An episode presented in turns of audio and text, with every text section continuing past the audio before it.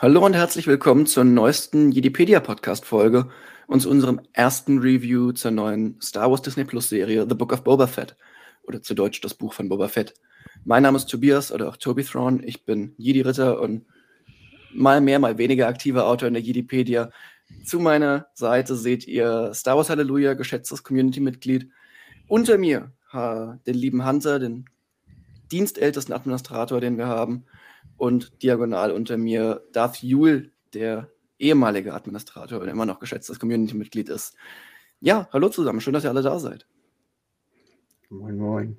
Moin. Nicht, nicht nur Dienstältest. Nicht nur Dienstältest. Nicht nur Dienstältest, ich verstehe schon.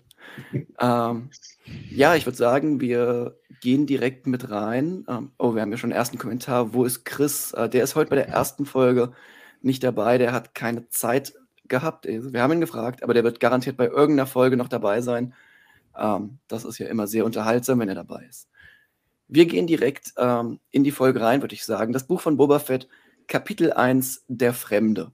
Und hier ist schon die erste Sache, über die ich mich tierisch aufregen könnte. Das Ganze mhm. heißt im Englischen Chapter 1 Stranger in a Strange Land. Zu Deutsch übersetzt wäre das Fremde in einem fremden Land. Oder von mir aus noch, nee, Stranger in a Strange World heißt es, oder? World nee, oder Land? Land? Land? Ich glaube Land. Okay. Ja, ja stimmt, doch Land, genau. Ähm, nach dem Roman-Klassiker aus den 60ern, glaube ich, ist der irgendwie sowas. Ähm, und man hätte natürlich die deutsche Übersetzung des Romans nehmen können, das, was auch die, diese wörtliche Übersetzung Fremder in einem fremden Land gewesen wäre. Nein, man entscheidet sich für der Fremde. Ich verstehe es nicht, aber nun gut, jeder wie er es meint. Ähm, fangen wir an, bevor wir äh, chronologisch durch die Folge durchgehen. Was ist denn euer erster Eindruck von dieser Folge? Vielleicht auch mit welcher Erwartungshaltung seid ihr reingegangen und wurde die erfüllt oder eher enttäuscht? Machen wir die Runde. Hunter, leg du los. Ähm, ja, grundsätzlich habe ich eigentlich erwartet, dass es sich ein Stück weit am, am, am Mandalorian orientiert, was wir vom optischen her sehen würden. Ähm, ich meine, wir wussten vorher alle, dass ähm, die meisten Techniken quasi äh, die gleichen sind. Ähm, das Produktionsteam ist mehr oder weniger das gleiche. Also ich habe jetzt nicht unbedingt einen großen anderen Stil erwartet und für wo, was wir so gesehen haben, ist es ja auch genau der gleiche Stil. Ähm, ähm, was ja nicht schlecht ist, ganz im Gegenteil. Das hat ja in Mandalorian sehr, sehr gut funktioniert und funktioniert hier weitestgehend meiner Meinung nach auch sehr gut. Ähm, auch wenn mir, auch wenn ich mir tatsächlich ein paar Kritiken aufgeschrieben habe, ähm, mehr, mehr aufgeschrieben habe, als, als ähm, wie mir das bei Mandalorian ähm, vorgekommen ist oder aufgefallen ist. Vielleicht auch, weil das jetzt halt die dritte äh, Staffel quasi ist in demselben Stil ähm, wo einem das ein oder andere dann vielleicht schon, schon etwas mehr auffällt. Ähm, ja, aber im Großen und Ganzen hat es mir, mir ganz gut gefallen, ja. Hallo, wie sieht's bei dir aus? Äh, ja, also ich bin grundsätzlich erstmal damit rangegangen, dass wir als erste Folge fast ausschließlich eine Flashback-Episode kriegen würden.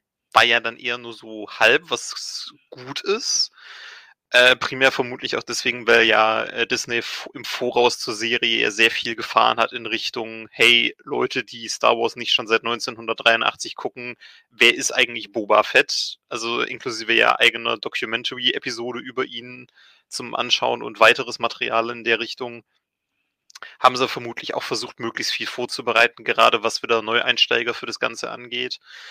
Äh, daher kann man halt auch sagen, die Folge hat mir viel gegeben in puncto, was man jetzt eben so wieder erwarten kann.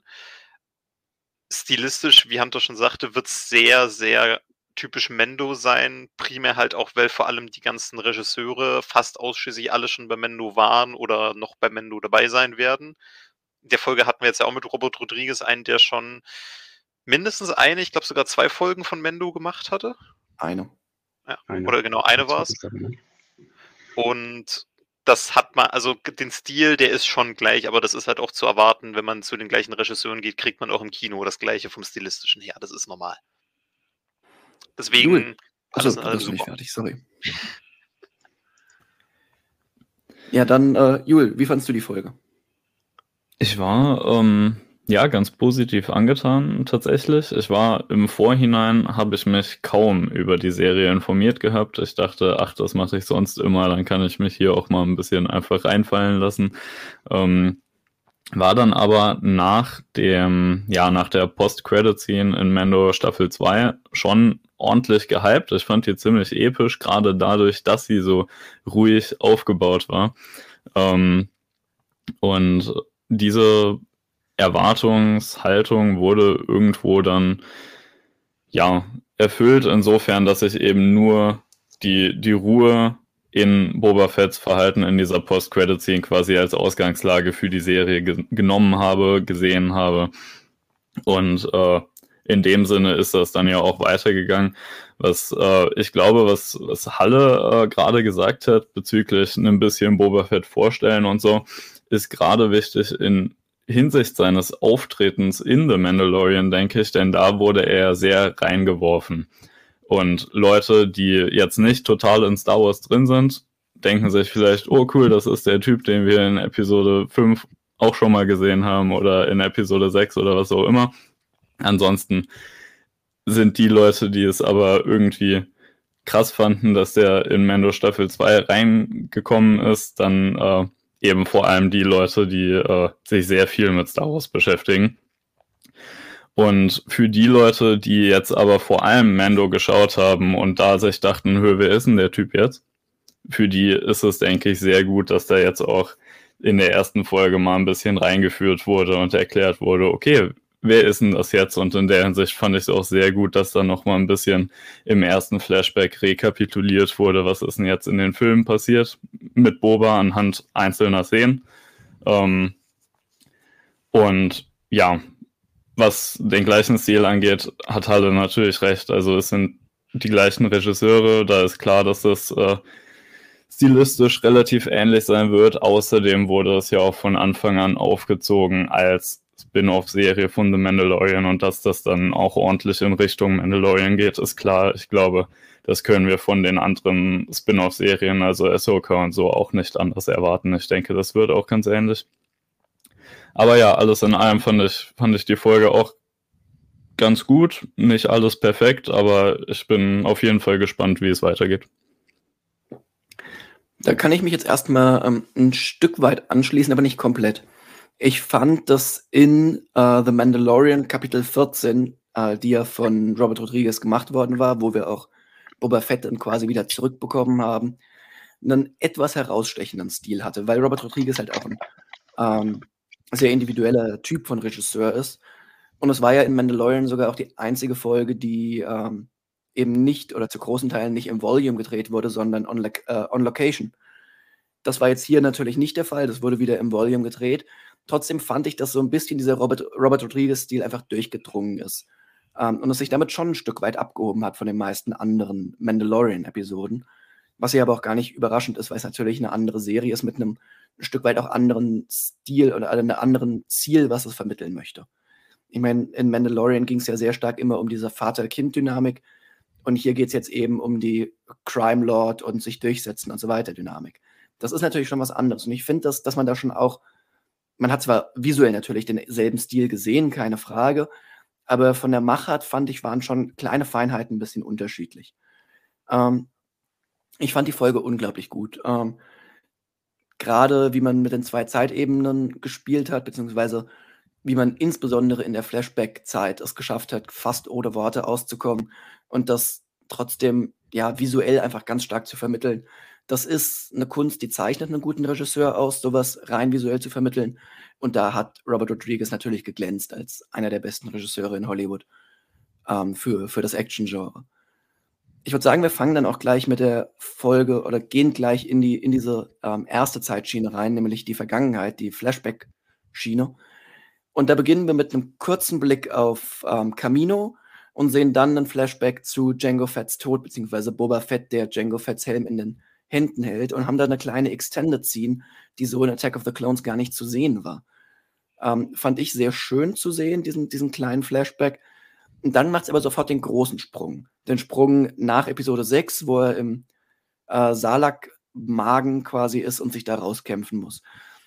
Das fand ich dann ein kleines bisschen ich will nicht sagen, ähm, wie soll ich sagen, in Legends war es ja so, dass er sein Jetpack gezündet hat, das Tier damit quasi erlegt hat, den Magen explodiert hat und dann rausgeklettert ist. Das hatte natürlich mehr Action als die Version, die sich jetzt hier für uh, The Book of Boba Fett ausgesucht haben.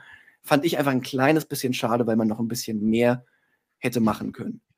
Ähm, wie steht ihr denn zu dieser gesamten Eröffnungssequenz? Ähm, Hallo, fang du mal an. Ja gut, also der Punkt, dass das Jetpack hochging, fiel ja schon mal alleine dadurch komplett aus, dass äh, wir uns sonst gefragt hätten, hm, warum ist das wieder ganz in Mandalorian?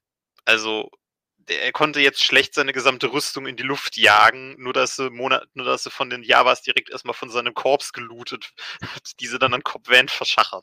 Also deswegen war klar, sie konnten nicht eins zu eins den gleichen Move abziehen, weil es leider einen völligen Riss in die Kanonizität gerissen hätte. Deswegen bin ich tatsächlich damit, was sie gemacht haben, relativ zufrieden, weil, also mal ganz ehrlich, einen Flammenwerfer in deinem Magen zu zünden, ist auch nichts, was man gerne erleben möchte.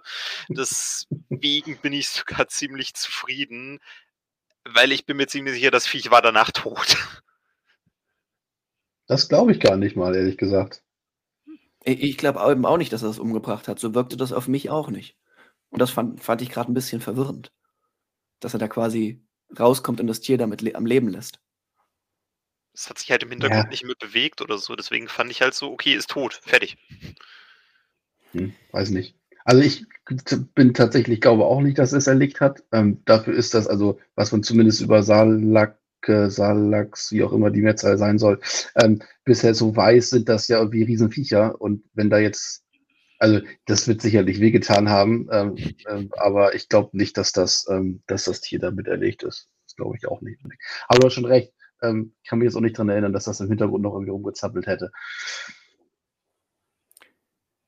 Jul, wie fandst du denn diese Eröffnungssequenz? Ähm, also ganz kurz zu der Salak-Sache. Das hat mich tatsächlich beim Schauen auch gewundert, dass äh, es nicht nur sich nicht bewegt hat, sondern dass die Tentakel, äh, ich habe mir gerade noch mal äh, ein Bild äh, aus, aus der Szene, wo er sich da befreit, eben angeschaut dass da dass einer der Tentakel tatsächlich wie tot da im Sand rumliegt. Und ähm, das hat mich irritiert. Ich hatte das jetzt tatsächlich nicht mit seinem äh, Flammenwerfer in Verbindung gebracht. Ich dachte, vielleicht ist der Tentakel irgendwie einfach äh, ausgetrocknet oder so, keine Ahnung.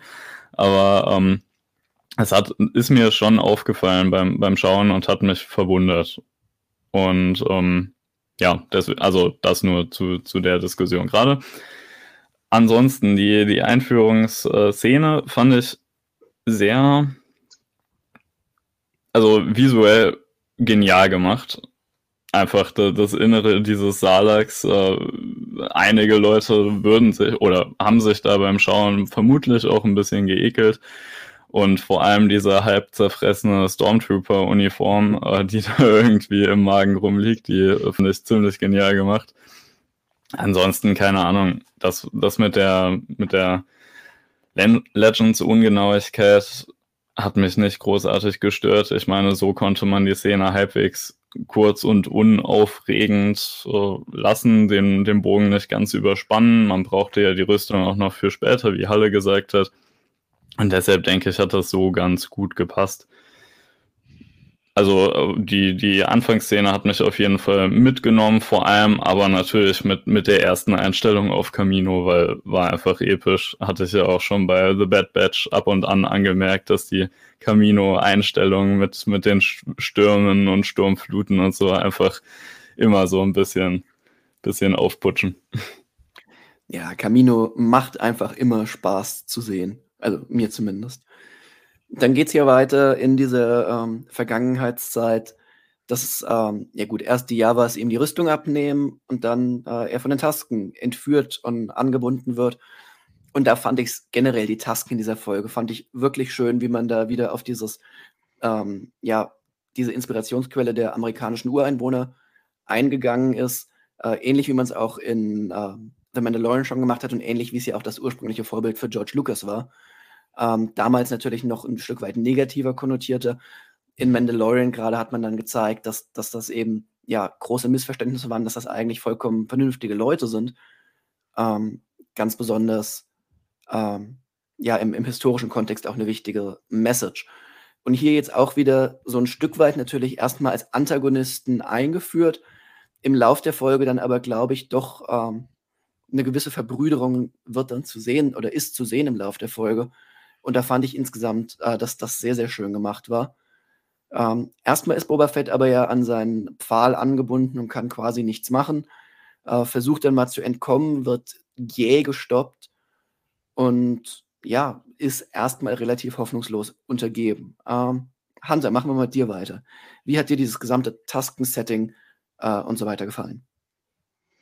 Ähm, sehr gut. Das Einzige, was ähm, mir aufgefallen ist, was ich ein bisschen komisch fand, ist, dass die ähm, ja keine braunen Roben haben, so wie wir es eigentlich bisher gekannt haben, oder helle, sandfarbene Roben haben, sondern in diesem Fall tatsächlich schwarze Roben hatten oder sehr, sehr dunkle Roben zumindest hatten. Ähm, das ist mir ein bisschen aufgefallen, fand ich jetzt aber grundsätzlich nicht, nicht schlimm. Ähm, ganz im Gegenteil. Ähm, ähm, das hat ähm, dem Ganzen durchaus, durchaus ähm, auch nochmal ein bisschen, bisschen Schwere oder wie auch immer gegeben, also ein bisschen mehr, ja, ein bisschen mehr Tiefe Individualität vom, vom Ja, oder Individualität, genau.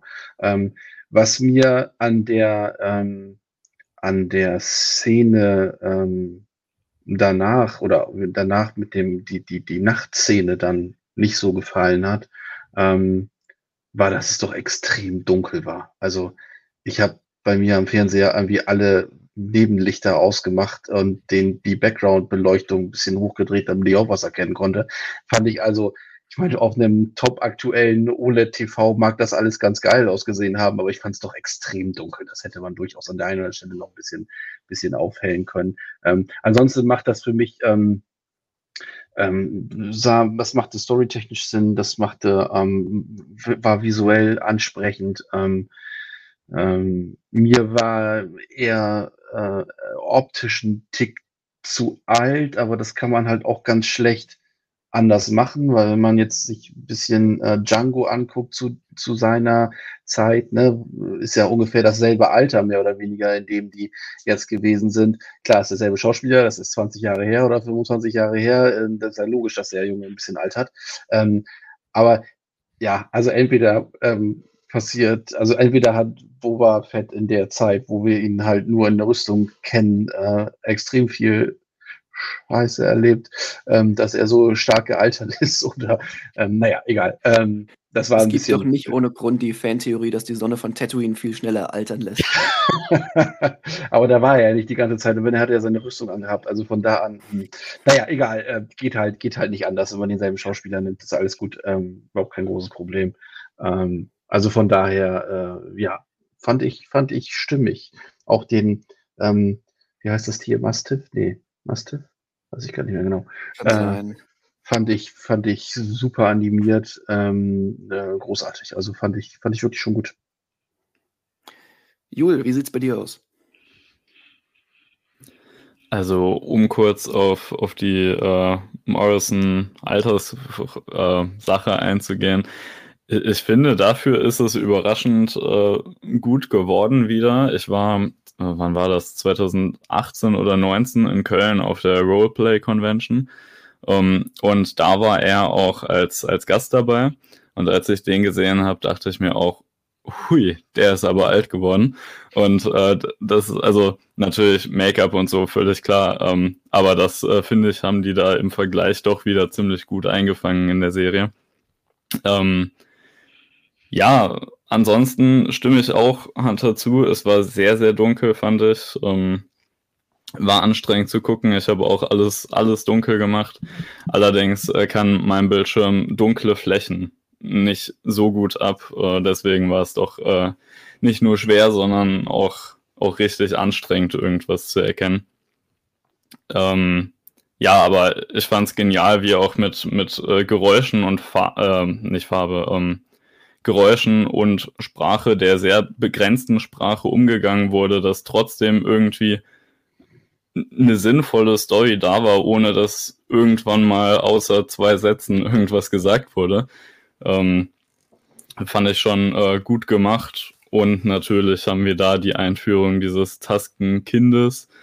Was ich, äh, bin ich sehr gespannt, was da noch draus wird. Äh, spielt ja dann auch im, im Verlauf des, ähm, der, der Folge und vermutlich auch im Verlauf der Serie noch, noch eine größere Rolle, was äh, Boba da verschont. Äh, und genau, ansonsten bin ich einfach begeistert davon, wie jetzt auch, wie schon im Mandalorian angefangen wurde, ein bisschen mehr auch die, die Tiefe der Tasken, äh, der Taskenräuber irgendwie eingefangen wird und ein bisschen mehr über die geredet und berichtet wird, während wir ausgehend von den Filmen eigentlich nur in Episode 1 und 4 und 2 natürlich, äh, da vor allem die absolut bösen Tiere, wie auch immer, haben. Und äh, da bin ich jetzt auch sehr gespannt, wie das weitergeht nach äh, Mandalorian. Und jetzt spielen sie ja nochmal eine größere Rolle.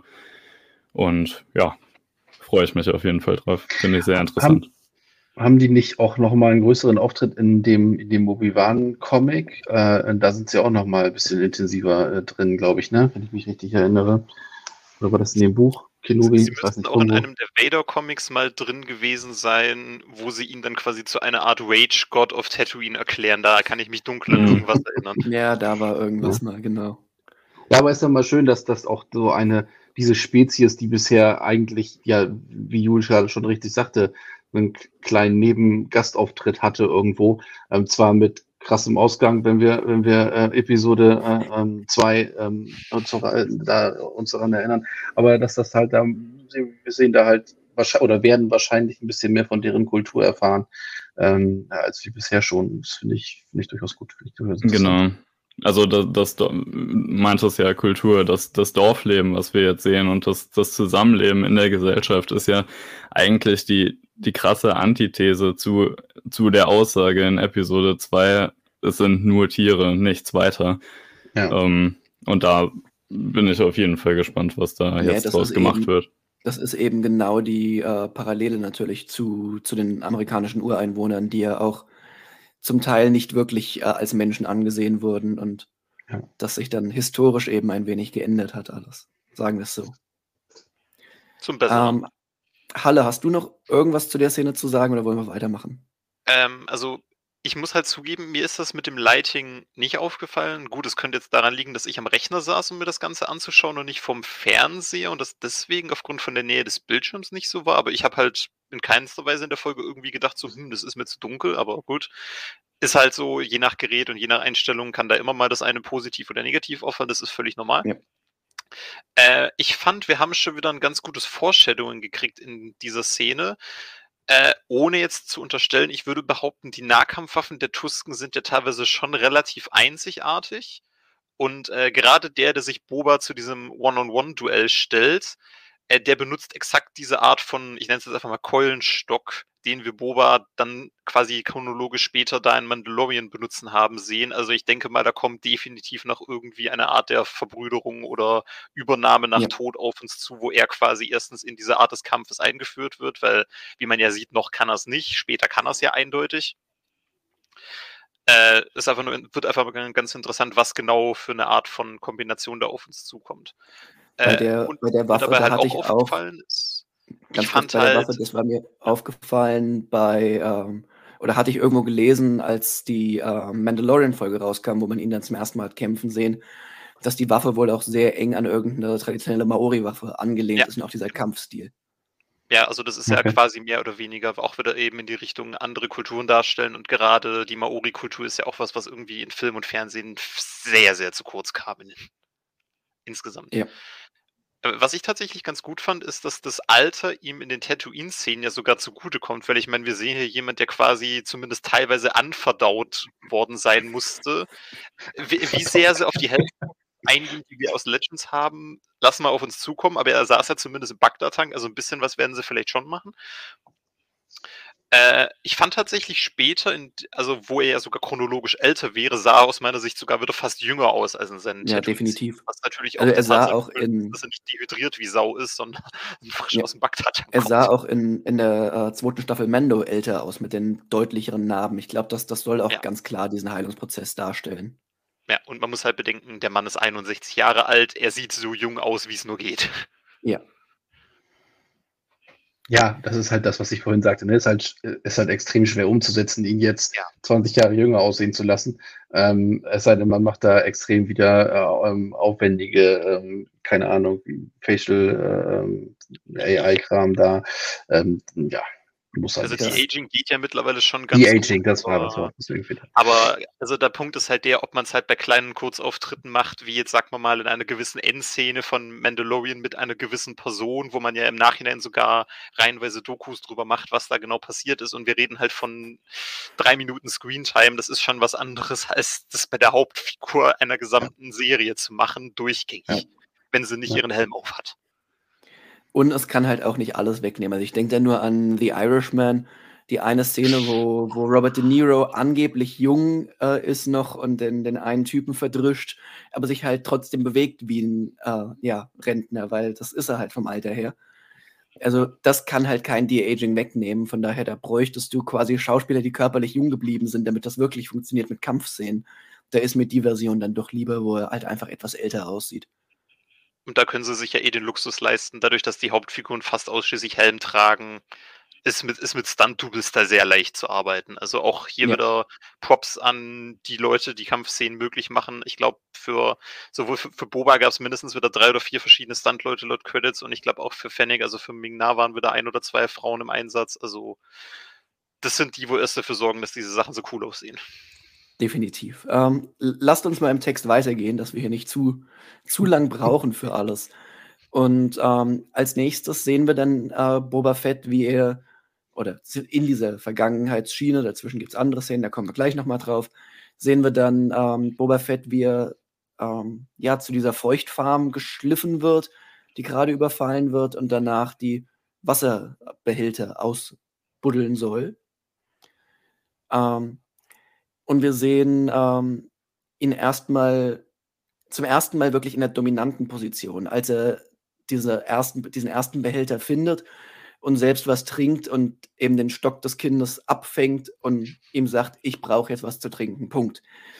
Die Machtdynamik wird natürlich innerhalb von Sekunden wieder umgedreht, weil der Rest des Wassers dann an das Tier verfüttert wird, anstatt es äh, Boba Fett zu lassen. Nichtsdestotrotz äh, eine, eine spannende Szene, die, die finde ich auch gezeigt hat, Boba Fett ist bereit, Respekt zu, zu oder ja, die, die ähm, Tusken zu respektieren, solange er eben selbst ein Stück weit respektiert wird. Und Respekt ist ja auch ein Thema, das sich dann durch die Gegenwarts, äh, Gegenwartszeit noch durchziehen wird, soweit wir wissen. Und dann haben wir natürlich den großen äh, Monster of the Week-Kampf. Äh, ich weiß gar nicht, wie das Monster heißt. Ich glaube, es stammt aber auch aus irgendeinem äh, alten Computerspiel. Und ja, gut, auf Tatooine ich glaube, du musst nur fünf Meter laufen und du findest das nächste merkwürdige Monster. Der Kampf war natürlich sehr, sehr schön anzusehen, sehr schön gemacht. Ähm, und danach kommen Kind und Boba Fett ohne Begleitung wieder nach Hause. Das Kind ähm, heimst den Ruhm ein und nur der Chief äh, merkt, dass das vielleicht nicht das Kind war, sondern Boba Fett und gibt ihm Wasser. Eine recht lange Sequenz. Äh, ich habe jetzt viel gesprochen, gebe ich euch doch mal das Wort. Ähm, hallo, fang du doch mal wieder an.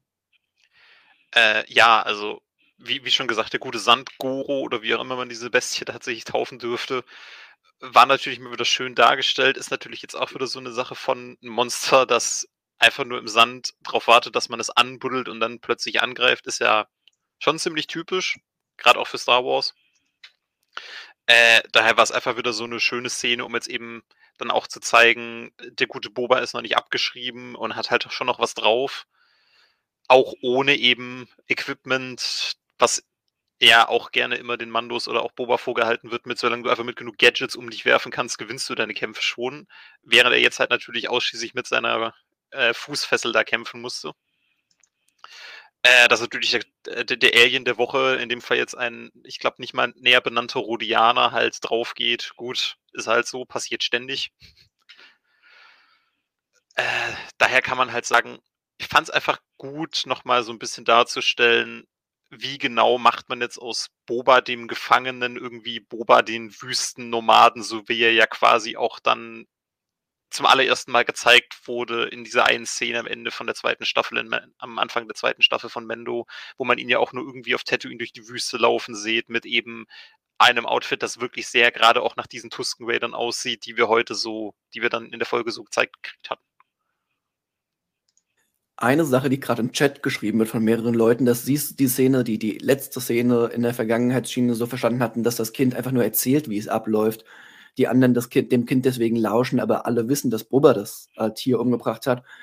Also ich fand, nachdem er das erzählt, ähm, wird, er, wird ihm von mehreren anderen Tusken die Schulter getätschelt und so weiter, so nach dem Motto, wow, das hast du ja richtig gut gemacht. Für mich wirkte das eindeutig so, dass, dass er den Ruhm einheimst und eben der Chief quasi als einziger sich neben Boba stellt und ihm das Wasser gibt, ohne da ein großes Theater drum zu machen. Und Boba macht auch kein großes Theater drum, weil er weiß, dass, dass der Anführer es weiß quasi. Wie, wie habt ihr das wahrgenommen? Ja, nee, ja. also ja, ja, so, ähm, ja, auch so wie, wie du ehrlich gesagt. Also ich, ich hatte das so als, als ruhige Rand- Unterhaltung in Anführungszeichen geredet wird ja nicht verstanden. Die feiern da den, den Sieg des Kleinen in Anführungszeichen. Während sicher einige sich auch denken können, dass das Kind den sicher nicht umgebracht hat, aber äh, dass so die da ihre, ihre Freude spielen lassen und, und der Chef sich da neben Boba steht und sagt, gut gemacht, hier gehörst jetzt so halb zu uns, darfst zumindest was trinken. Ganz genau. Ähm, Hunter ist gerade verschwunden, warum auch immer. Jul, dann red du doch noch mal weiter und ähm, ja, sag, wie du diese gesamte Kampfsequenz im Ganzen fandest. Oder den Aufbau dazu auch. Also die, die Kampfsequenz selber war ja relativ kurz und unaufregend. Es war halt noch ein, ja, noch ein Wesen auf Tatooine, was irgendwie erwürgt wird und fertig.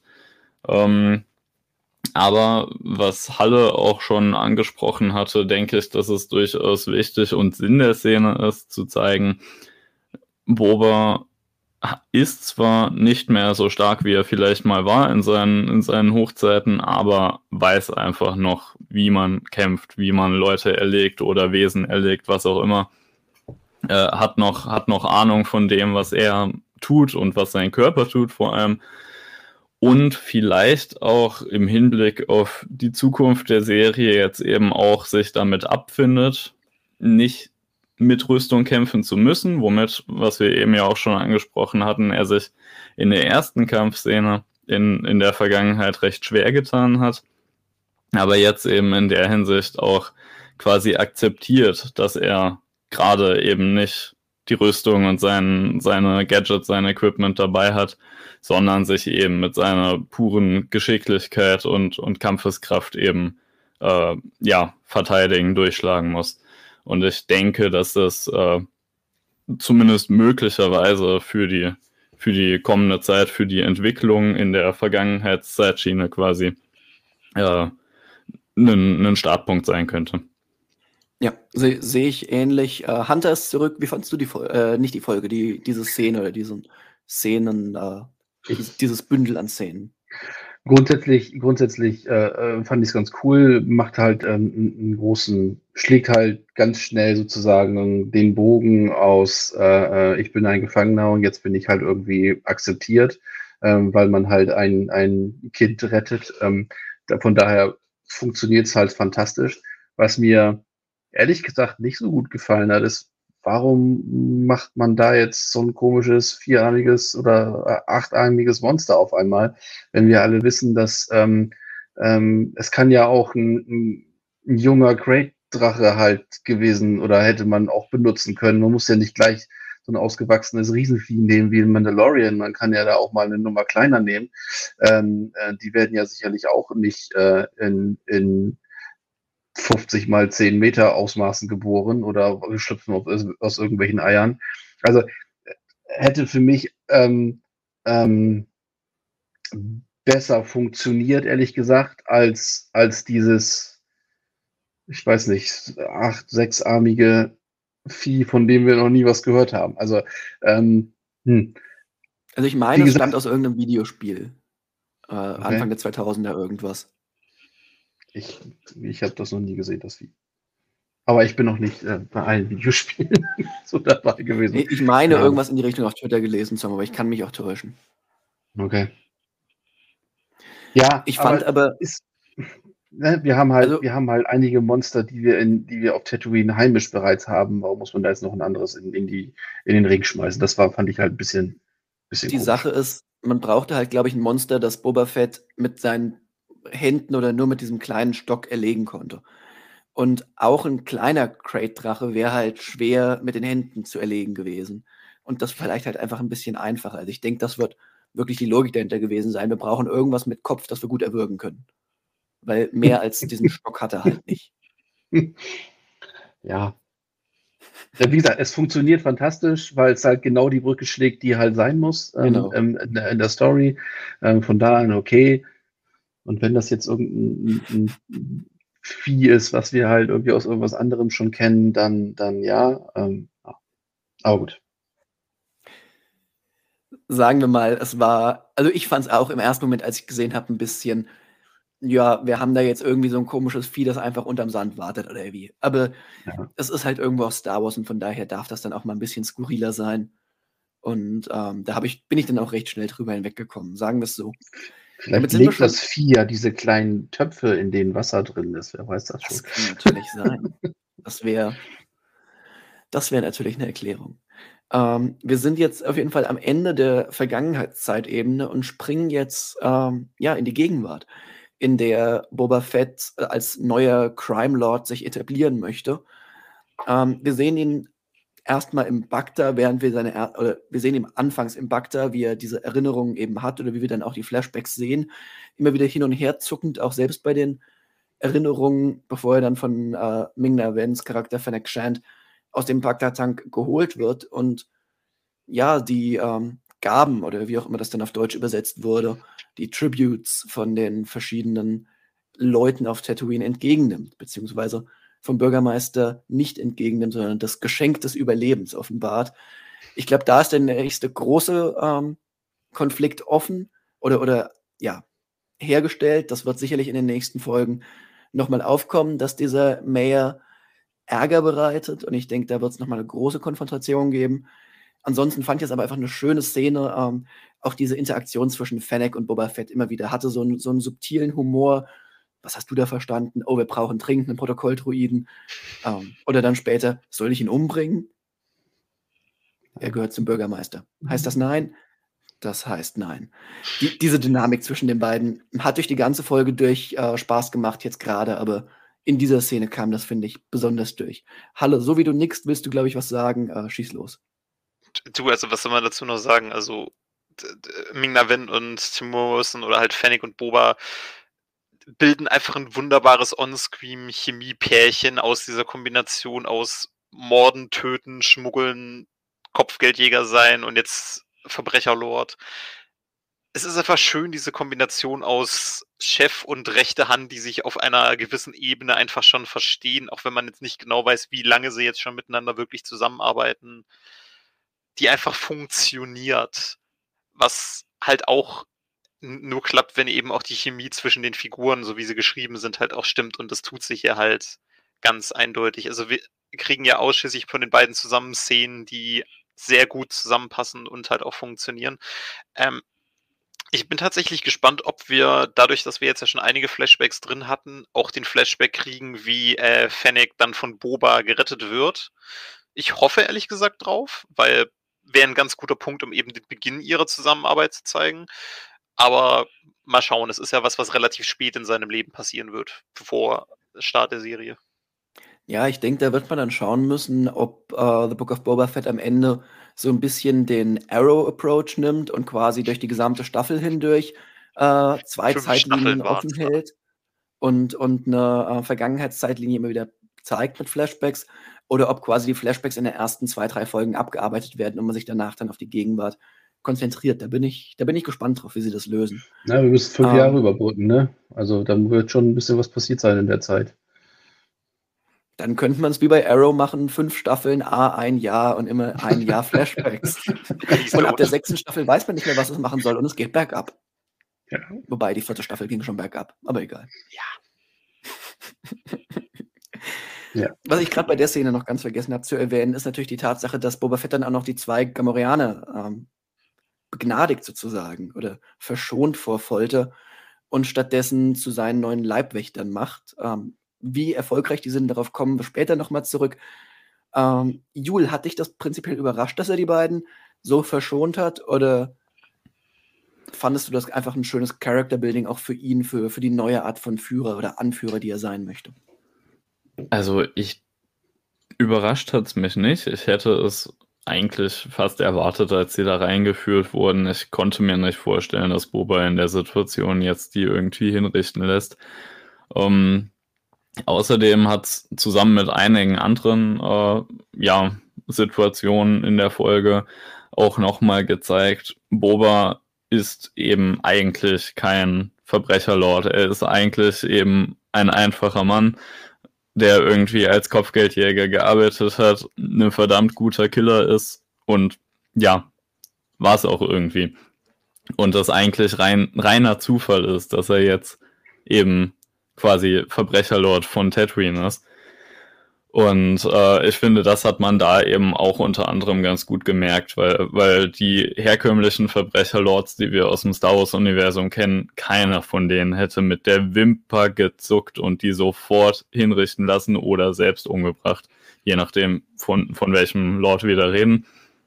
Und äh, das fand ich einen, einen ganz guten Ansatz, das da auch so aktiv zu zeigen, dass er eben quasi einen, einen komplett anderen Hintergrund hat als alle anderen, äh, ja, Syndikatsanführer, wie auch immer, die wir bisher kennengelernt haben.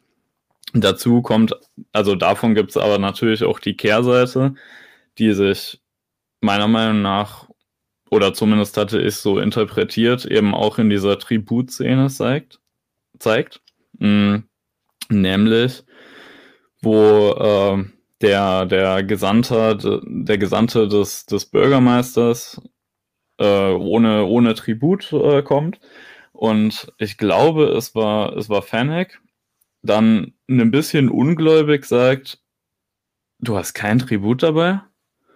Und äh, da hatte ich den Eindruck, ich, ich weiß nicht, ob ihr das auch so gesehen habt, aber da hatte ich sehr den Eindruck, eben von wegen auch diese Unerfahrenheit. Ein, ein Stück weit Unsouveränität, dadurch, dass es eben quasi der erste Tag im Amt ist und man keine Ahnung hat, wie das funktionieren soll quasi, äh, dass da eben ein bisschen quasi die, die äh, verwaltungstechnische Schwäche gezeigt wurde. So eigentlich haben die keine Ahnung, wie man sowas macht. Die müssen da erst reinfinden und dann quasi so ungläubig auf so eine Situation äh, zu reagieren und da äh, also würde mich freuen, wenn es stimmt, wie ich das interpretiert habe, weil das dem Ganzen einfach nochmal ein bisschen einen glaubwürdigeren Ansatz äh, gibt, würde ich sagen.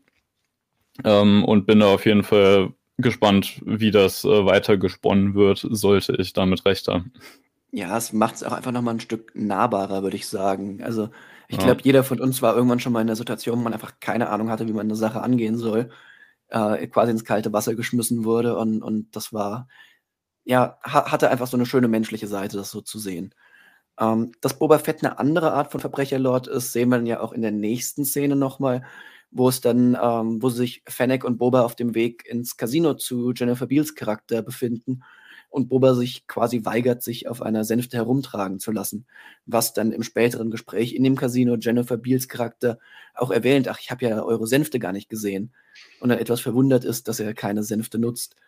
Ähm, Hunter, ich weiß, du hast zu der Szene noch andere Sachen, aber erstmal, wie fandest du generell diese Dynamik ähm, zwischen Jennifer Beals Charakter und äh, Boba Fett oder den, ja, die, diese Interaktion äh, mit diesem etwas überraschten äh, Charakter darüber, dass Boba Fett jetzt der neue Crime Lord ist? Ähm, naja, es macht halt schon so ein bisschen den Eindruck, dass, äh, ja, wie heißt sie, Quant oder so ähnlich, ähm, äh, jetzt nicht unbedingt den Respekt schon gegenüber Boa Fett hat, den er sich eigentlich ähm, äh, wünscht. Äh, das war jetzt so ein bisschen, ja, ich zahle hier mal ein Stück weit meinen Tribut, damit er wieder abhaut. Und ähm, auf der anderen Seite kommt er aber auch zu mir und ich nicht zu ihm. Und das ist alles eine komische Situation und äh, ist nicht so unbedingt das, was ähm, was ihr jetzt Respekt einflößt. Klar kriegt er irgendwie seinen, seinen Helm voll, voll Credits dann irgendwie mit, aber das ist auch, ja, mehr oder weniger so, ja, mach man, wir gucken mal, jetzt gebe ich dir das noch mit, aber man hat schon so ein bisschen die, ähm, das Gefühl, dass da, äh, dass das vielleicht das letzte Mal, erste und letzte Mal gewesen ist, dass die ihm nun Credits in dem Helm überreicht hat. Also von da an, ähm, ja, soll ich meinen Kritikpunkt nochmal wieder dazu noch setzen? Gerne. Lekus sehen immer noch scheiße aus. das haben sie beim Mandalorian schon nicht hinbekommen. Da habe ich mich damals in der einen Folge, wo ich ja auch mit euch den Podcast gemacht habe, schon drüber aufgeregt. Ähm, sie haben es immer noch nicht hinbekommen. Also das, sorry, das sind immer noch so scheife Dinger, die da auch einfach nur irgendwie vom Kopf hängen. Ähm, äh, das ist immer noch nicht das, was ich mir unter Lekus vorstelle, so wie wir es halt auch aus den ganzen anderen animierten, zugegebenermaßen animierten Serien kennen. Ähm, äh, das funktioniert für mich immer noch nicht. Ich hoffe, dass sie das für Ahsoka wieder ein, doch einigermaßen besser hinbekommen. Da fand ich es ja auch spannend. Ähm, der männliche Twi'lek, also ich denke, der Grund dafür wird sein, man hat genau ein Leku-Modell und nutzt das für alle. Deswegen hat der männliche Twi'lek auch diese Ear-Cones, die eigentlich nur weibliche Twi'leks haben. Deswegen ja, gibt es ja jetzt online die Theorie, dass dieser Twi'lek ähm, transsexuell sei, weil diese Earcones eben nur weibliche Twi'leks haben. Halle, was hältst du von der Theorie? Oder denkst du, das ist einfach nur also, also ich gehe tatsächlich in die ähnliche Richtung, wie du sagst. Im Costume Department haben sie einfach nach wie vor keine Ahnung. Auch wenn es Cosplayer seit 30 Jahren irgendwie immer ironischerweise besser hinkriegen, aber wie heißt es schön, Leute, die in ihrer Werkstatt an ihren Hobbys feilen, liefern oftmals qualitativ einfach immer noch ironischerweise die geilere Arbeit ab als Millionen-Dollar-Studios, einfach wenn man andere Approaches geht, die auf die man sonst nicht kommt, wenn man eben keine Mittel zur Verfügung hat. Äh, ich hoffe halt mal auch, dass es von, von ich nenne es jetzt mal, der Qualität oder der, ich nenne es jetzt mal auch von der Bewegung besser wird als einfach nur wie so ein steifes Gipsmodell, wie es halt teilweise manchmal wirklich wirkt weil es ist halt schon machbar, wenn man es halt eben bei Cosplays sieht, die seit 10, 20 Jahren gemacht werden und auch aktiv auf Cons im Einsatz sind teilweise oder so, wo man halt auch sagen muss, also Leute, wenn ihr es doch sogar offiziell bei euren eigenen Messen seht, äh, so schwer ist es nicht. Also ja. so viel anderes kriegen sie doch so gut hin. Also beispielsweise, was ja auch mir erst im Nachhinein aufgefallen ist, wir haben in der Szene einen wunderbaren Gaststar gekriegt, an den sich kein Schwein erinnert, und zwar Max Rebo und seine Band. Da unten steht Wobei der Special Guest. ja. Genau. Wobei der mich jetzt auch nicht unbedingt überzeugt hat. Also das, äh, weiß nicht, das sah halt auch eher wie ein Marshmallow-Männchen äh, aus wie alles andere. Was man, was man zugegebenermaßen schon sagen kann, ist, dass die Lekus in dieser Folge schon mal deutlich besser aussehen. Also sie haben nicht mehr, äh, wie in Mandalorian hatte ich das Gefühl, dass wir da tatsächlich einfach nur Styropor ja. Bratzen, die da irgendwie dranhängen. So Genau, also die haben jetzt schon ein bisschen Struktur und sehen schon mal optisch deutlich besser aus. Das haben sie schon hinbekommen. Aber ja, das sind halt immer noch steife Stimmt halt noch nicht. Genau. Ja. Ähm, da du gerade schon Max Rebo angesprochen hast, würde ich äh, auf die Musik in der Szene noch mal kurz eingehen. ähm, denn der Song namens Cantina Latina ist laut den Credits geschrieben worden von niemand Geringerem als dem großen John Williams und eingespielt und produziert von Robert Rodriguez, dem ähm, Regisseur der Folge, zusammen mit dem bekannten Gitarristen Mark Del Castillo. Also, was heißt bekannt? Ähm, ein Spielt er in seiner Band. Erfolgreicher äh, Flamenco-Gitarrist eben. Und spielt mit Robert Rodrigo zusammen in seiner Band, ja. Genau, darüber genau. werden die beiden das vermutlich auch organisiert haben. Ähm, eine neue Cantina-Musik von John Williams, das ist natürlich per Definition ikonisch. Dann eingespielt von unter anderem Robert Rodriguez selbst. Ich habe mich sehr darüber gefreut und ich hoffe, wir bekommen das noch als Single released. Äh, Jul, für Musik spreche ich mal wieder dich an. Wie fandest du die Folge? Äh, nicht die Folge, die Musik.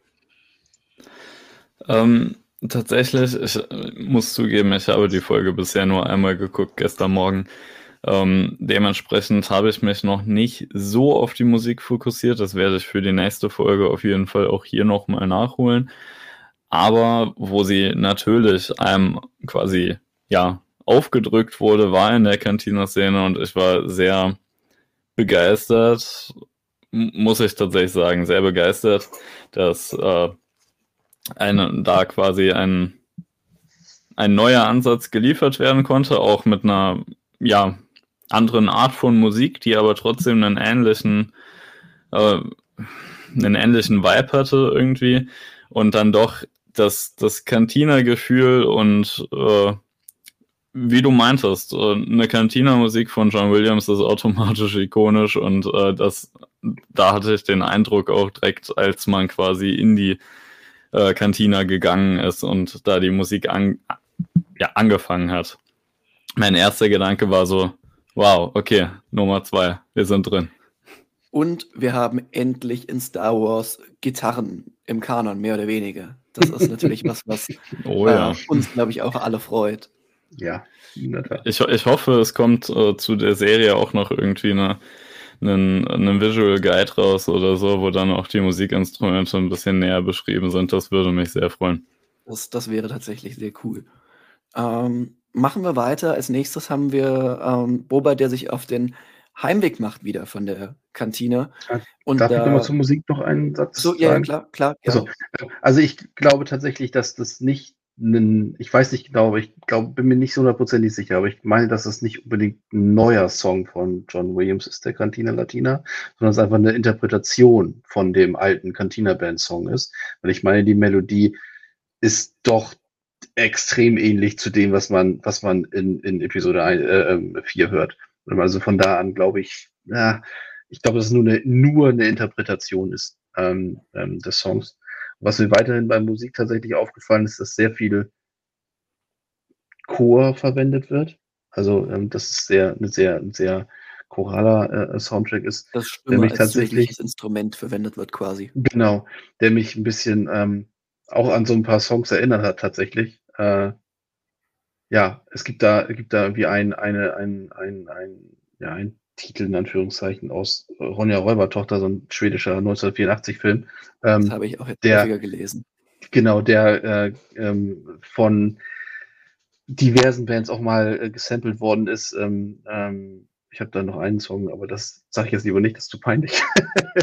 ähm, aber interessant, also finde ich eine interessante, eine interessante, ähm, eine interessante Idee, ähm, nochmal wieder dieses Chorale ein Stück weit aufzugreifen, was ja ähm, bisher straft mich da Lügen, aber soweit ich weiß, nur in, in Episode 1 massiv genutzt worden ist mit Duel of the Fates.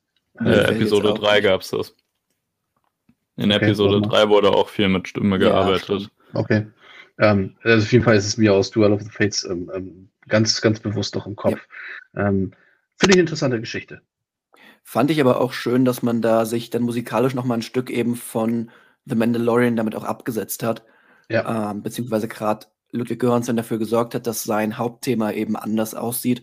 Und damit auch der für Star Wars neue Komponist jo Joseph Shelby, glaube ich, ähm, eben seine Arbeit darauf basierend dann machen dürfte, der den Score geschrieben hat, der allerdings an Mandalorian Staffel 1 und 2 auch schon äh, mitgearbeitet hat als Mitarbeiter in Göranssons Team. Also ein langjähriger ähm, Vertrauter von ihm, der eben jetzt äh, zum ersten Mal in Star Wars auch die große Leinwand bekommt. Er hat, ich glaube, bei irgendeinem Netflix-Film letztes Jahr auch schon als Co-Komponist ähm, zusammen mit Göransson gearbeitet. Finde ich, finde ich auch einfach spannend, wenn man da wieder neuen Leuten die Bühne gibt und eben nicht alles von, von denselben drei Komponisten machen lässt. Ähm, Weil ich schon finde, dass es sehr nach Göransson allgemein klingt. Also, also das Hauptthema und generell gesagt, die Themen stammen, glaube ich. Die Themen stammen von Göransson und der Score von äh, Shelby heißt er, glaube ich, oder? Ich gucke gerade nach, lass mich. Äh... Oh, das sieht ich mal eben ein bisschen. Ja. Jetzt kommen jetzt die Starring-Geschichten, warte. Score Joseph Shirley, ja, genau. Shirley, genau, Shirley, Shirley. war der Name. Ja, also fand ich, ähm, fand ich sehr schön, dass man da eben jemand anderem die Bühne gibt, weil das ist ja im Endeffekt eine Kollaboration. Göransson sorgt dafür, dass die Musik schon nach ihm klingt, indem er die, die Themen entwirft. Und Shelby arbeitet halt den kompletten Score dann daraus aus, vermute ich mal, so wie die Credits verteilt sind. Gehen wir weiter im Text. Ähm, auf dem Heimweg von der Kantine wird Boba Fett überfallen. Und ich habe, als ich das zweite Mal geguckt habe, dann mal überlegt, wo bleiben eigentlich die Gamorianer? Warum kommen die so spät? Als man aus der Kantine geht, laufen die noch irgendwie fünf Meter hinter Fennec und Boba her, aber halt ganz langsam. Dann wird die Kamera einmal weggeschnitten, sodass man sie, von, äh, sie eben nicht mehr sehen kann. Und dann wird wieder auf eine volle, äh, tota-, äh, auf eine totale geschnitten, wo man die Gamorianer sehen könnte und sie sind verschwunden. Ja, nun gut, es war für die Dramaturgie halt wichtig, dass sie erst später dazukommen können, damit Boba und Fennec erstmal von diesen, ich vermute mal, Sicherheitskräften des äh, Bürgermeisters um, äh, ja, umkreist werden können und, und eingekesselt werden können. Aber das ist halt auch wieder so ein Moment, wo dann Leute verschwinden und wieder auftauchen, wie es die Story gerade äh, hergibt, vermute ich mal. Wie fandet ihr denn die, diese Kampfszene, die dann auch darauf gefolgt ist und so weiter? Jul, fangen wir mal mit dir an.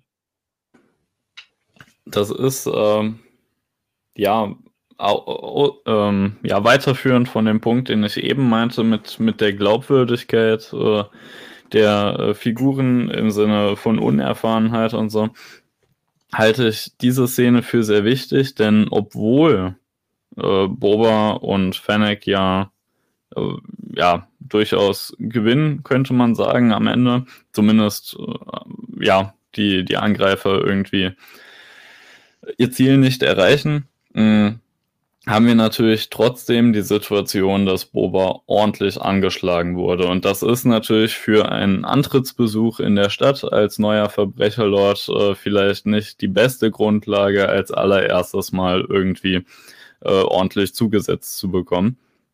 Und deswegen glaube ich auch, dass diese Szene durchaus tragend sein wird für die weitere Entwicklung Boba Fett's als ja, neuer neuer, äh, ja, First Man on Tatooine.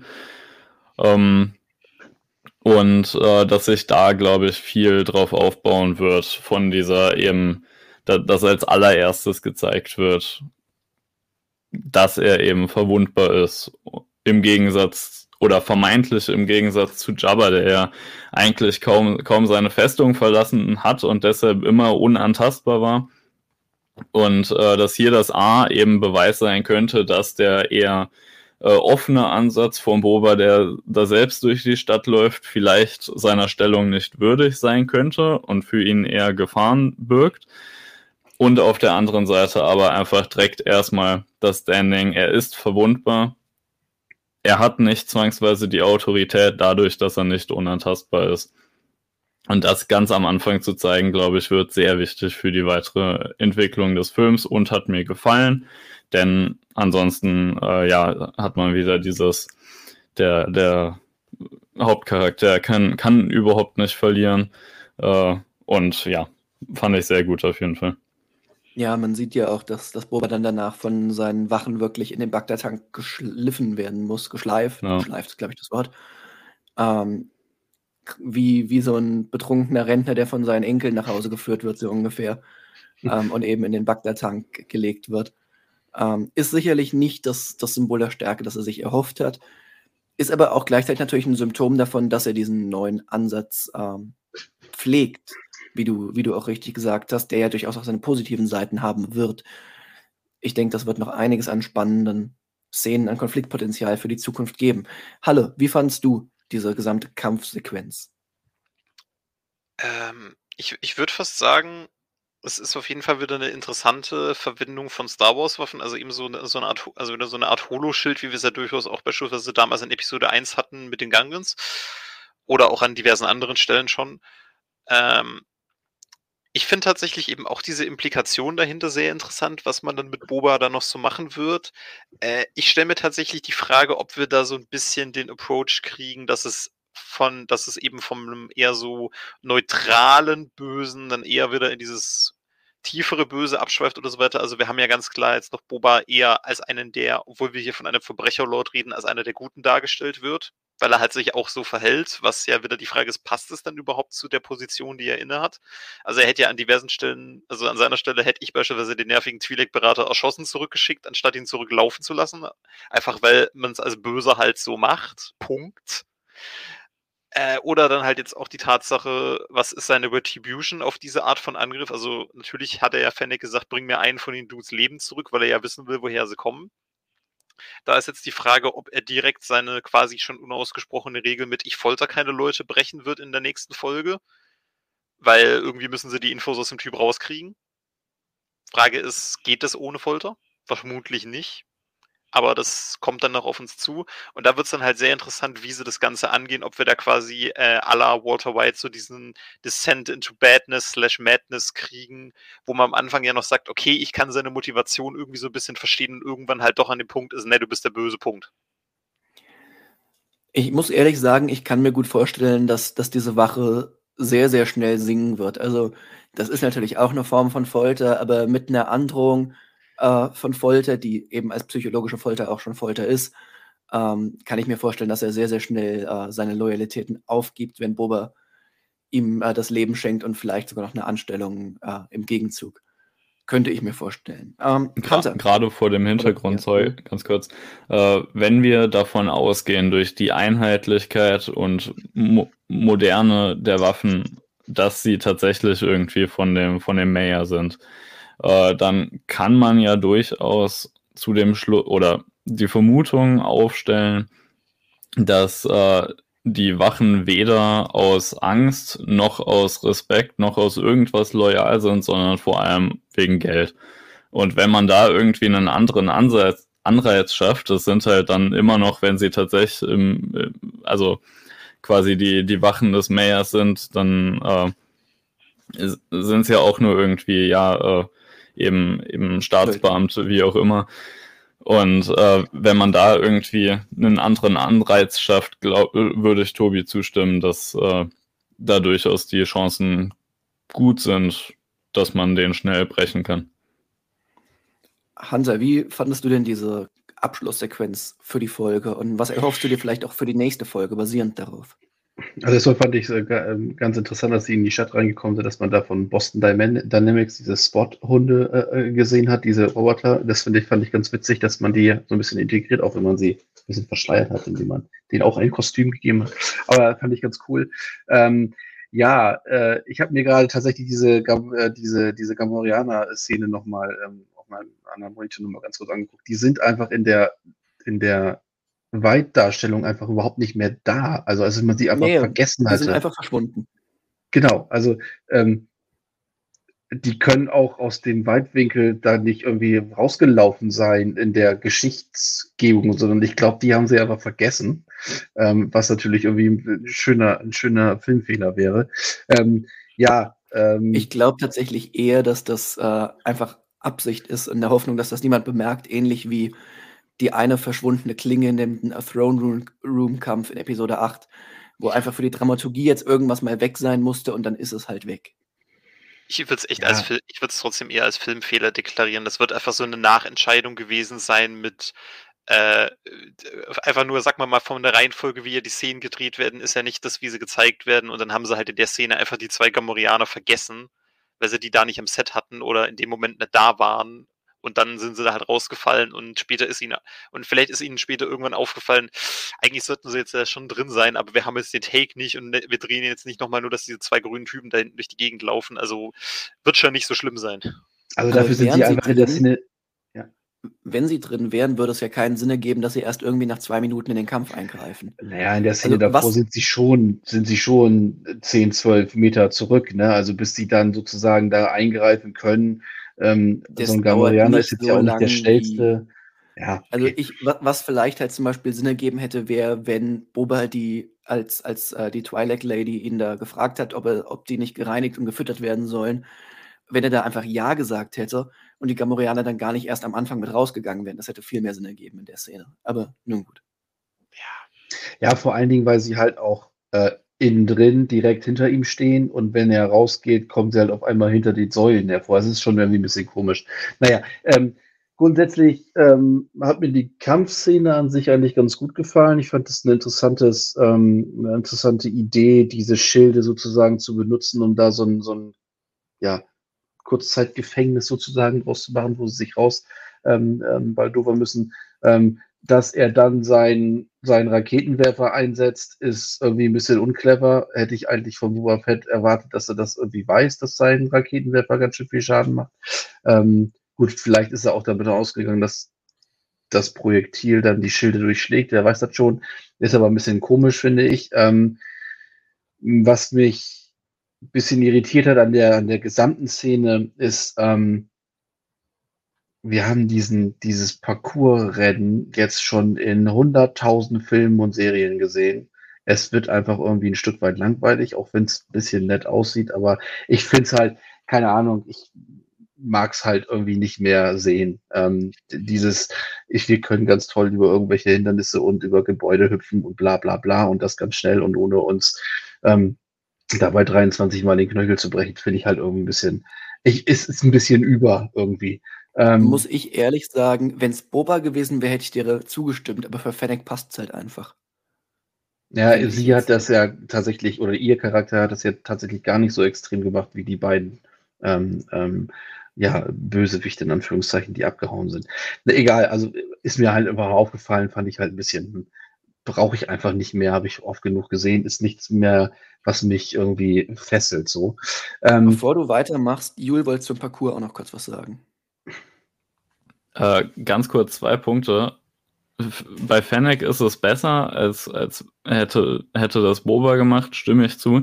Allerdings haben wir halt trotzdem noch die Situation, dass in, in jeder, in jedem Medium, in, den, in dem Fennec bisher vorgekommen ist, sowohl in The Mandalorian als auch in The Bad Batch, auch schon Fennec in, in genau solche Jagden verstrickt war. Und äh, da, da stimme ich zu, dass kann auf Dauer ein bisschen, bisschen anstrengend werden. Was mich aber an der Szene vor allem einfach inhaltlich irritiert hat, sage ich mal, war, wo die sich da um, um die Ecke geschwungen haben, wo sie dann ja auch irgendwie ein bisschen äh, ja äh, zurückgefallen ist, weil sie dann ja mit, dem, mit den Wurfsternen und so angegriffen wurde. Erstens, warum stellen sich die Flüchtenden nicht einfach direkt hinter die Ecke, um sie da irgendwie fertig zu machen? Weil sie hat keine Ahnung, wie die Situation ist, wenn sie da rumschwingt. Zweitens, eine ausgebildete Killerin wie Fennec sollte doch darauf kommen, wenn sie keine Ahnung hat, was hinter dieser Mauer ist, dass die Flüchtenden vielleicht auf die Idee kommen würden, sie in dieser Situation anzugreifen und vielleicht nicht blind um die Ecke zu schwingen. Das hat mich sehr irritiert und stört mich ein bisschen. Ist klar, dass man das irgendwie so machen wollte. Ich meine, es sind coole Schwünge, wollte man als Take im Zweifelsfall drin haben. Äh, und äh, natürlich kann man da auch nicht äh, vorsichtig um die Ecke spinksen, ob da jemand ist, der einen irgendwie umbringen möchte. Aber ja, das, das hat mich irgendwie gestört. Vielleicht hätte man das äh, anders lösen können. Aber naja. Da halte ich ja. direkt zwei Sachen gegen. Erstens, beim Schwung um die Ecke hast du eh noch so viel Movement Speed, dass du den Typ, der da, wenn der da auf dich wartet, umknockst. Also Problem gelöst. Äh, und zweitens, ich finde gerade in den Szenen sieht man eben, dass Fennec in sowas besser ist als die zwei Drahtstanden. Denn als sie ihnen die Messer hinterherwerfen und danach weiterlaufen, gehen sie ja davon aus, okay, die ist gerade stehen geblieben, jetzt sind wir sie los. Nur, dass sie kurz darauf vor ihnen auf einem anderen Dach steht, was halt klar zeigt, dass Fennec mehr Ahnung von dem scheiß Business hat, weil sie die Situation aus ihrer Sicht betrachtet hat mit, okay, die hüpfen jetzt darüber, dann gehen sie darunter und da um die Ecke. Wenn ich jetzt hier links rüber gehe und darunter hüpfe, bin ich drei Sekunden schneller und stehe dann vor ihnen und Problem gelöst. Und das ist halt ganz klar, um zu zeigen, okay, sie hat's besser drauf als die beiden. Stimmt ja, gut. irgendwie. In, in, der Hinsicht völlig klar, aber das mit dem Schwung, da muss ich äh, doch nochmal widersprechen, weil der Schwung führt ja parallel dazu auch, äh, ja doch, dazu auch dazu, dass äh, sie auch weniger Reaktionsmöglichkeiten hat, während sie noch im Flug ist, also no, noch im Schwung ist. Und äh, wenn, wenn, wenn die Flüchtenden auch nur ein bisschen denken würden, dann könnten sie ungefähr ermitteln, wo Fennec denn da langfliegt, wenn sie den Schwung macht. Und da, während sie noch im Schwung ist, einmal kräftig draufschlagen und fertig. Ja, es stimmt beides irgendwie so ein bisschen, ne? Ähm, ähm, es ist halt eine, eine, eine Szene, wo dieses, was ich sagte, dieses Parcours-Rennen ähm, ähm, oder Parcourslaufen halt wieder ein Stück weit ähm, in den Vordergrund rückt und dann ähm, lässt man halt an der einen oder anderen Stelle ein Stück weit die Logik Joel hat das, das ganz gut gesagt, bisschen außen vor und macht da halt irgendwie so einen tollen Schwung rein und gut ist. Egal, also sieht gut aus, ist, ist okay, aber naja. Ähm, und das, das eine, das andere, was mir so storytechnisch noch ein bisschen missfallen hat, muss ich ganz ehrlich sagen, ist, ja, wir sehen ähm, äh, Boba Fett am Anfang in seinem Magda-Tank liegen, woran, wovon wir ausgehen können, dass er jetzt noch nicht super auf dem Damm ist. Ähm, nach, nach dem, was ihm vorher so passiert ist, vermute ich mal, oder er sitzt dann nur, um seine Wunden zu heilen oder seine Narben halt äh, zu heilen, was auch sein kann, weil er ja in Mandalorian doch extrem viele Narben hat, die er dann da in der Anfangsszene nicht mehr hatte. Ähm, und da muss ich dann sagen, haben wir in Star Wars ganz viele, noch viel heftigere ähm, Nahkämpfe gesehen, ähm, bevor man halt jemanden dann so wieder zu einem Bagdad-Tank schleifen muss, ist mir ein bisschen, ein bisschen wenig gewesen irgendwie, weil er jetzt auch nicht richtig, also nicht, zumindest nicht sichtbar verletzt gewesen ist und so. Fand ich halt ein bisschen, passt natürlich wieder so ein Stück weit zusammen, um dann die nächste Folge wieder im Bagdad-Tank beginnen lassen zu können, wieder Flashbacks zu haben und so weiter und so fort. Vielleicht ist das genau der Trick. Ähm, naja, fand ich aber halt ein, ein bisschen wenig. Ich glaube, es soll halt auch einfach zeigen, dass Boba körperlich noch nicht wieder bei 100% ist einfach. Jein, ich, ich, ich bin tatsächlich eher auf dem Dampfer, dass sie sich doch auch ein bisschen an der Legends-Tatsache orientieren, wo Boba ja damals durch seinen Aufenthalt im Salak gesundheitlich einfach ziemlich im Arsch war, bis hin zu gesamten Organtransplantationen, die nötig waren, dass er seinen Wrack von Körper noch durchschleppen kann. Es ist halt die Frage, ob sie jetzt auch ein bisschen drauf eingehen, wie sehr jetzt dieser Aufenthalt im Salak und wie lange auch immer er danach in der Wüste rumhing, ihm geschadet hat, ob sie darauf noch näher eingehen oder nicht, weil dann finde ich halt diese Aufenthalte im Bagdad-Tank auch nach so einem kurzen Kämpfchen halt schon ein bisschen stimmiger, aber an sich würde ich auch schon sagen, das ist ein bisschen sehr wenig Kampfschaden, um direkt Bagdad einzulanden. Vor allem, wenn man eine Beskar-Rüstung anhat, ne? Ja, also, genau. Aber gut. Ja, damit sind wir, glaube ich, durch die Folge mehr oder weniger durch. Ich würde euch abschließend nochmal nach eurem Fazit äh, fragen und auch, ja, worauf Freut ihr euch? Was erwartet ihr von den nächsten Folgen? Seid ihr der hoffnungsvoll gestimmt, dass die Serie euch abholt? Ähm, ich vermute mal ja, weil das klang bisher durchaus so. Ähm, machen wir wieder die Runde wie zum Anfang. Äh, Hansa, leg los. Ähm, ja, wie gesagt, hat mir sehr gefallen. Ähm, ich glaube auch, dass das wieder eine dass die Serie wieder ein, einen ähnlichen Effekt hat ähm, ähm wie, wie Mandalorian. Aktuell sind die IMDb-Note noch bei irgendwie 8-0, habe ich jetzt gesehen, während ähm, die höchsten äh, äh, Folgen bei, bei Mandalorian irgendwie im hohen Neuner-Bereich sind. Wollen wir mal gucken, wie sich das entwickelt.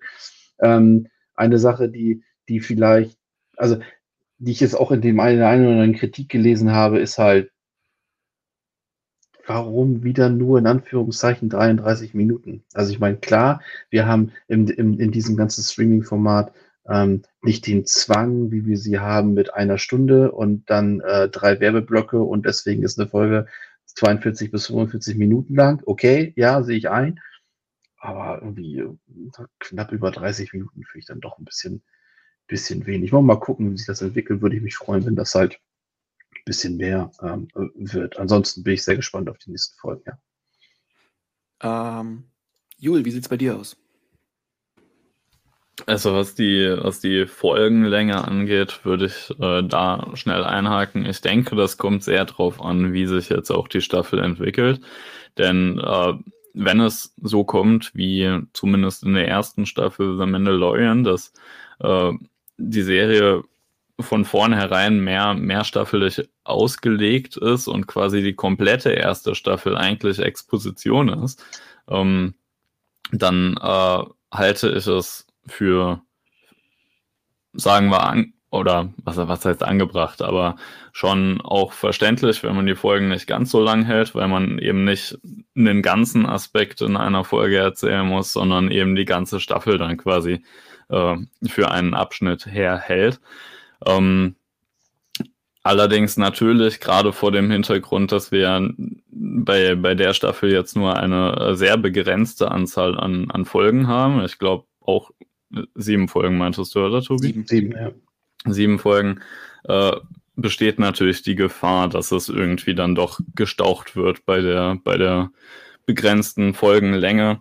Aber das wird sich im, äh, also im Laufe der Staffel, denke ich, zeigen. Ganz wie kurz sich das entwickelt. Ähm, ich finde es lustig, dass, dass das jetzt als zu kurz kritisiert wird, weil ich habe auch einige Kritiken online gelesen, ähm, dass das ja viel zu wenig passiert und das viel zu lang gezogen sei, was ich persönlich ganz scharf zurückweisen möchte, weil gerade diese langweil, äh, nicht langweiligen, langsamen und bildstarken Passagen ja auch das Charakterbuilding unglaublich vortreiben. Da wird dann ja in sozialen Medien schnell von gewissen Leuten, die keine Ahnung von Film haben, mit dem Wort Filler um sich geworfen. Wie jetzt eine Pilotfolge eine Filler-Episode sein soll, erschließt, mich, erschließt sich mir einfach nicht. Vor allem eine, die die Charaktere so weit vortreibt, aber ja, das wird ja von einigen Leuten kritisiert. Von daher, ähm, die Folge noch länger zu machen, da hätten auch wieder Leute was dran zu schimpfen gehabt. Ja, gut. Das ist, glaube ich, nochmal eine ne Frage für, für einen anderen Zeitpunkt, was mit den Leuten los ist. Ähm, äh, ja, ja, lassen wir Menschen außen vor, die über sowas gar keine Ahnung haben, weil die gibt es immer. Das bringt nichts. Also wie man schon merkt, darüber sich aufzuregen, ist leider auch schon wieder fruchtlos. Klar. äh, ja, ansonsten, oh, die, die Theorie gefällt mir. Äh, also ansonsten. Für die, die sich im Nachhinein per Spotify anhören, äh, wir haben ja gerade einen Kommentar aus dem Chat. Äh, die Theorie, dass Bagda süchtig macht, quasi als das Nasenspray der weit, weit entfernten Galaxis. So, Jul, mach weiter mit deinem Fazit. Genau, ansonsten sind es die Punkte, die ich eben auch schon angesprochen hatte, die mich vor allem interessieren. Das ist einmal eben die, die Unerfahrenheit Bobas als Verbrecherlord und wie, wie sich das da weiterentwickelt. Ähm, die, der, der Anschlag auf seine Autorität durch die Kampfverletzung direkt, äh, wie das im, in der Öffentlichkeit wahrgenommen wird und so bin ich auch äh, sehr gespannt, wie sich das jetzt äh, in den nächsten Folgen entwickelt. Äh, genau. Da äh, denke ich, werden wir noch einiges zu sehen bekommen und natürlich, was wir am Anfang besprochen hatten im, im Rahmen der Rückblicke, äh, die, die äh, Tusken-Räuber, was wir da noch an, an Kultur, an Gemeinschaft, an Bräuchen äh, nah bekommen. Äh, äh, ja, äh, Ach, jetzt habe ich die Formulierung vergessen, auch egal, ihr wisst, was ich meine. Äh, da bin ich auf jeden Fall sehr, sehr gespannt. Und das sind die drei Hauptpunkte, glaube ich, die ich jetzt auch von, von der Staffel erwarte, ganz unabhängig davon, ob die Staffel äh, als Exposition für eine länger angelegte Serie äh, geplant ist oder ob sie tatsächlich in sich abgeschlossen sein soll. Was mir da aber noch, äh, was ich da noch kurz als, als Differenz zu The Mandalorian äh, anführen muss, äh, bei meinem ganzen äh, Dramaturgie- und Expositionsgefasel, äh, dass es in der Hinsicht ja doch einen, einen massiven stilistischen Unterschied bildet, dadurch, dass wir ja bei The Mandalorian bei der ersten Folge der ersten Staffel gesagt hatten, ja, es passiert eigentlich nichts. Es ist die Exposition für die Exposition, wenn wir davon ausgehen, dass das die ganze erste Staffel ist, ähm, wo ja dann in der ersten Folge doch vergleichsweise ziemlich wenig passiert ist. Das ist hier natürlich überhaupt nicht so. Deswegen denke ich auch eher mehr, dass es eine in sich abgeschlossene Staffel sein wird. Äh, aber äh, bin ich auf jeden Fall. Ähm, Genau, das, das war nur noch zum stilistischen Unterschied, wo wir ja auch am Anfang drüber geredet haben, dass es da vom, vom Pilotfolgenaufbau einen sehr anderen Ansatz äh, genommen hat als äh, in The Mandalorian.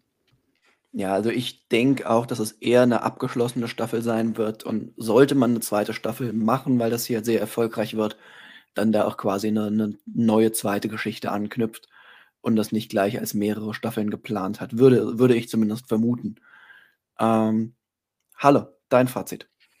Äh, ja, also ich, ich wünsche mir mehr oder weniger eigentlich nur drei Sachen so für die zukünftigen Stunden und Folgen, die so auf uns zukommen, wo ich natürlich auch klar in der Fraktion bin, ich hätte gern mehr Minuten pro Folge, einfach weil ein bisschen mehr wie eine halbe Stunde ist mir einfach zu wenig für so eine Serie. Also eine Dreiviertelstunde pro Folge wünsche ich mir mindestens egal ob das dann, ob dann die Länge gut gefüllt ist oder nicht, das ist mir egal. Eine Dreiviertelstunde braucht so eine Folge einfach. Allein schon um zu atmen.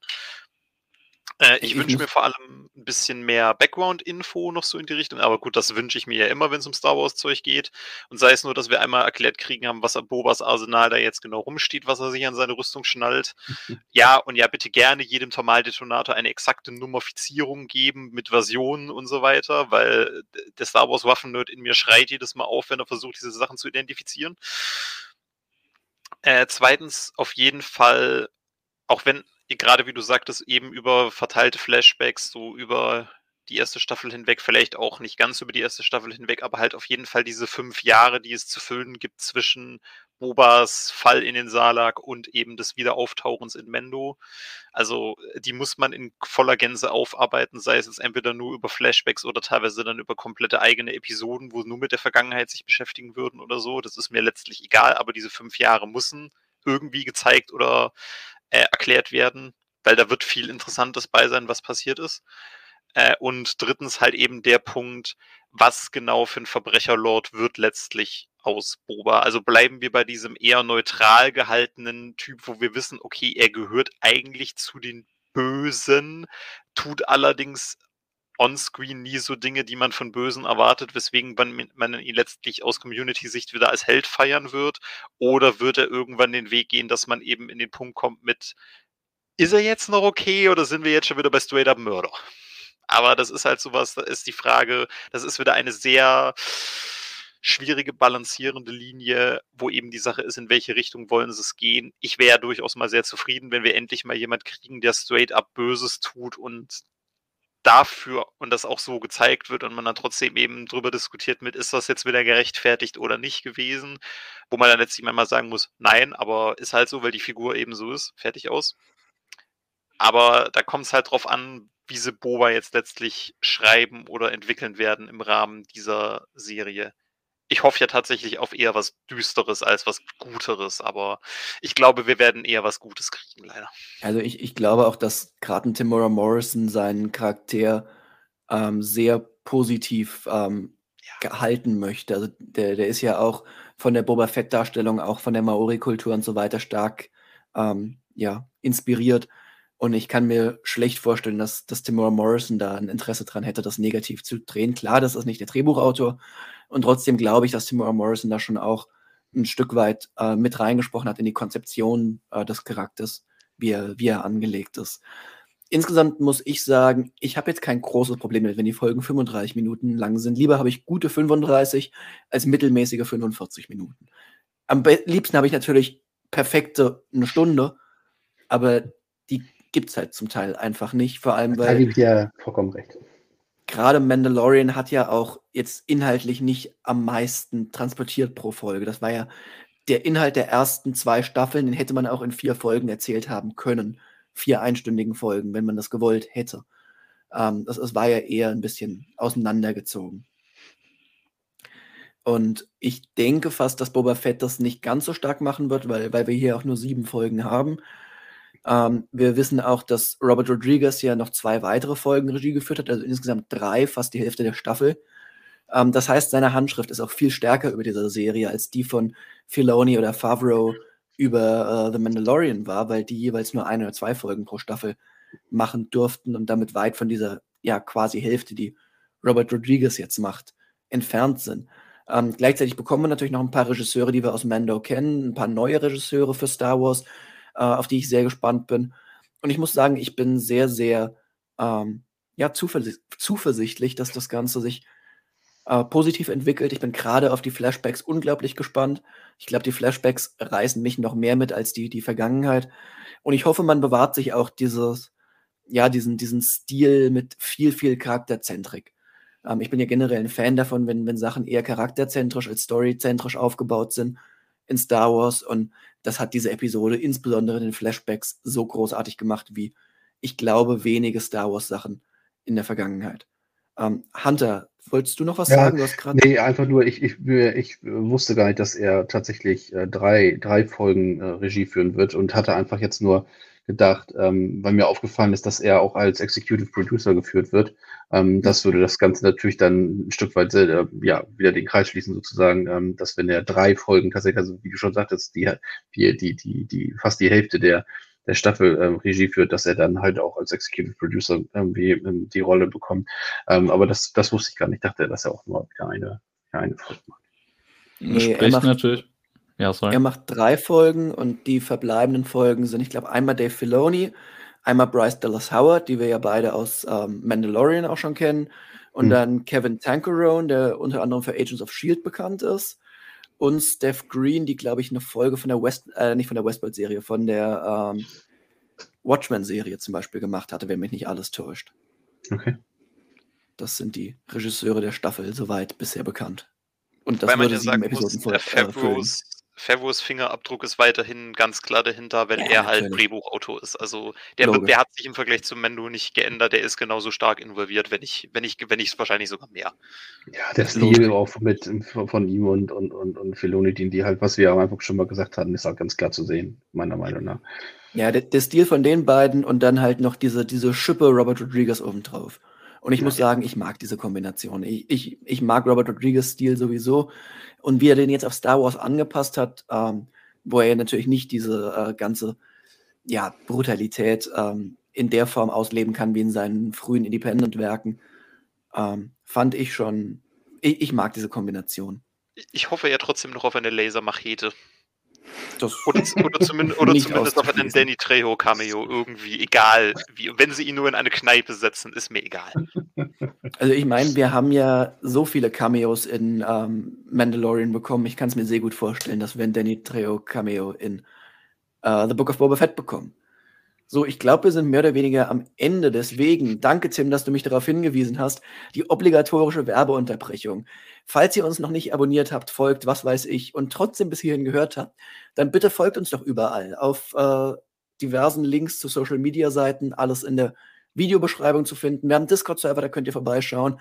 Folgt uns hier auf YouTube, lasst ein Like da, lasst auf allen Social Media Plattformen Likes da, kommentiert überall fleißig. Ihr wisst, was dazugehört äh, aktiviert Benachrichtigungen und so weiter und so fort. Wir freuen uns über jeden, der sich das Ganze hier anguckt und der dann auch auf diversesten Social Media Seiten mit uns interagiert.